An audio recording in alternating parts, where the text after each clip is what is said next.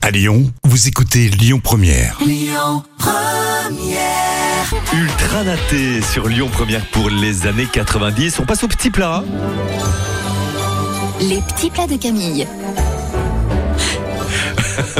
L'osso buco. Oui, parce que Christophe Oui. il disait l'osso bucco jusqu'à ce matin. L'osso buco, facile, Voilà. Camille. Je l'ai un T'écoutes. peu grondé, mais maintenant on a remis les points En sur plus- les i, les barres sur les t, tout va bien. Et L'osso sur le buco. Ça- Ça, Voilà. va très vite en plus. Ça t'intéresse, Oui, ça. on va, mettre, on va mettre de l'huile d'olive dans une cocotte et y faire dorer les jarrets de veau. Puis vous allez saler et poivrer et ajouter le vin blanc qu'on va laisser évaporer pendant à peu près une minute. Le vin, c'est beaucoup, c'est un peu, c'est quoi C'est une C'est demi-bouteille abisto. Abisto, c'est c'est comme on À veut, vue de c'est nez, ça, voilà, à vue de abisto nez, des très bien. Vous ajoutez, j'ai des origines du sud-ouest, vous ajoutez de l'ail épluché et grossièrement coupé, ainsi que les deux boîtes de piperade.